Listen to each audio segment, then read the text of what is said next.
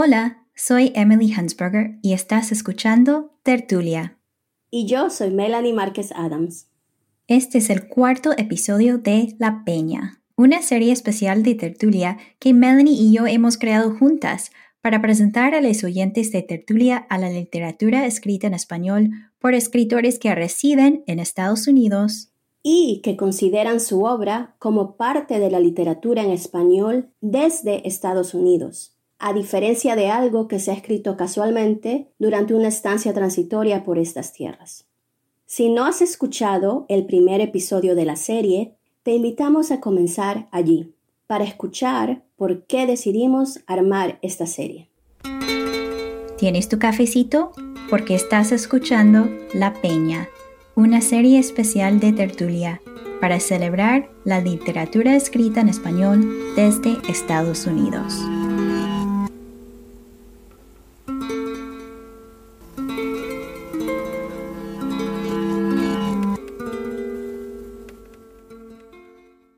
Mi nombre es Fernando Olsansky, vivo en Chicago y para mí crear arte significa afirmar las múltiples identidades que una persona lleva consigo mismo.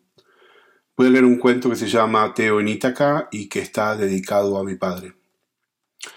Lo primero que Teo descubrió esa mañana fue que el miedo llega de manera inesperada y cruel. Sus manos buscaron la boca como para impedir el grito que salió ahogado, contenido, pero con todo el horror y la certeza de saber de que algo está mal, que lo que debía ser de una manera es de otra, algo que ha cambiado sin nuestro permiso, sin nuestro conocimiento, y que ha modificado el futuro para siempre. Su voz quedó trunca entre los dedos. Abrió la ventana para ver con más claridad, para notar qué era lo que estaba sucediendo en su jardín, en el frente de su propia casa. Observó de nuevo la habitación para certificar que en realidad era la habitación en la que había dormido, su casa, su propiedad. Vio la habitación de la misma manera que tantas veces la había visto, en el mismo lugar de siempre, con las colchas viejas, pero con colores firmes. Los muebles eran los mismos de siempre, las paredes tenían el mismo amarillo crema que él mismo había pintado años atrás y que necesitaban una nueva capa. La foto de Odila, su esposa, con él, en aquellas vacaciones memorables que habían tenido en Colorado. Se detuvo un momento a ver esos rostros jóvenes y sonrientes. ¿Cuántos años habían pasado desde aquella foto? No lo recordaba. Por un momento pensó que deberían regalarse otras vacaciones juntos, tal vez volver a Colorado, o quizás ir a California a ver las secuoyas, algo que ella siempre había soñado hacer.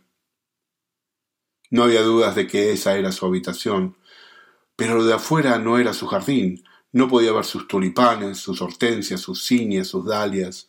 Las llamaba suyas porque eran suyas, las había plantado él mismo, las cuidaba con esmero, con delicadeza especial. Eran las flores predilectas de Odila. Ambos provenían de una zona tórrida de Centroamérica y detestaban el calor y los mosquitos. Habían aprendido a apreciar los matices ocres del otoño del Midwest pero querían alegrar el ambiente con algunos colores también.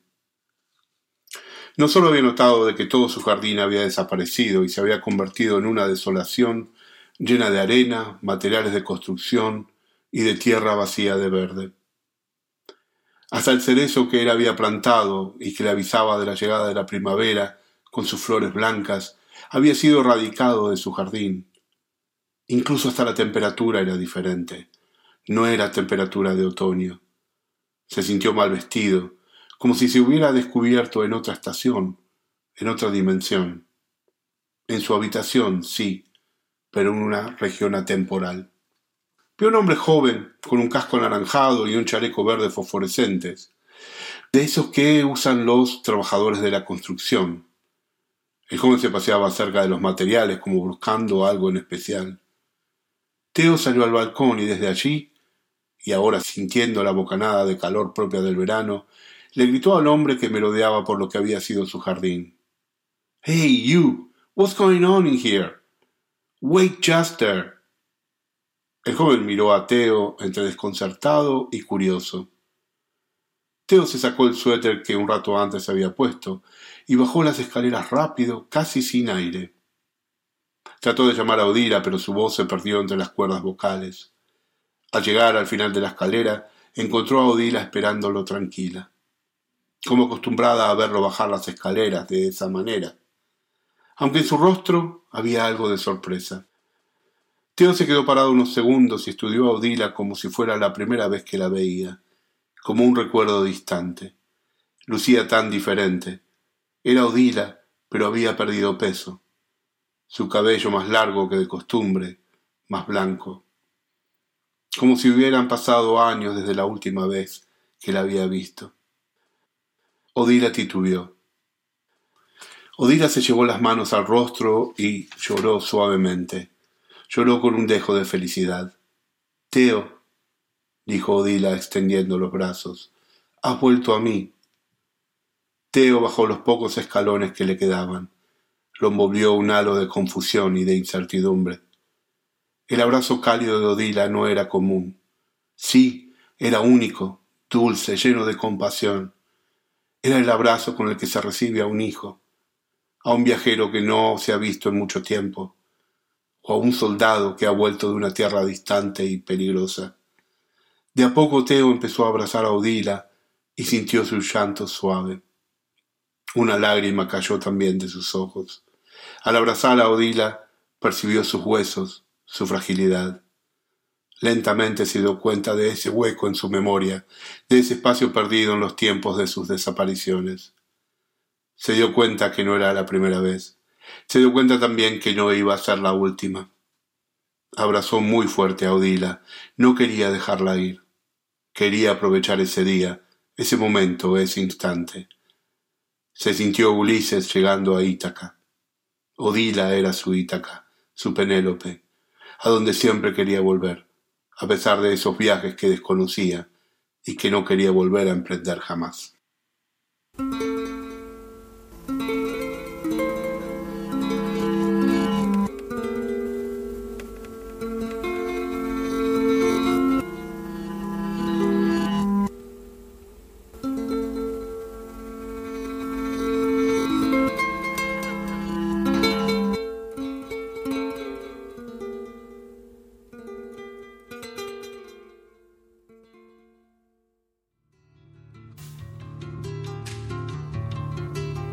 Gracias por escuchar La Peña, una serie especial de tertulia para celebrar la literatura escrita en español desde Estados Unidos, co-curada por Melanie Márquez Adams y por mí, Emily Hansberger.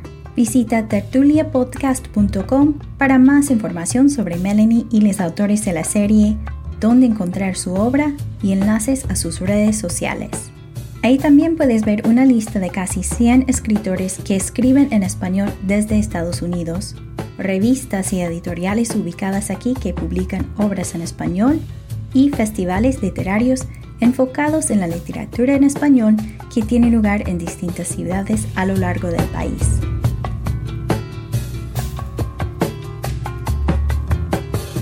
Tertulia es un proyecto totalmente independiente sin patrocinios. Si te gustó este episodio y quieres apoyar a Tertulia, por favor, suscríbete, deja una reseña en Apple Podcasts y comparte Tertulia con quien quieras por el medio que quieras. Y de paso, también te recomiendo escuchar el podcast Orden de Traslado, cuyo feed está dedicado a poemas en voz alta, todos en español.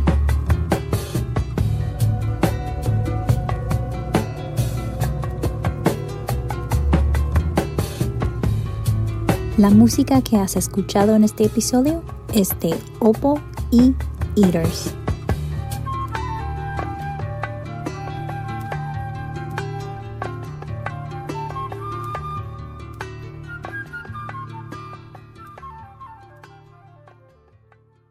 Tertulia es una producción de Tertulia LLC.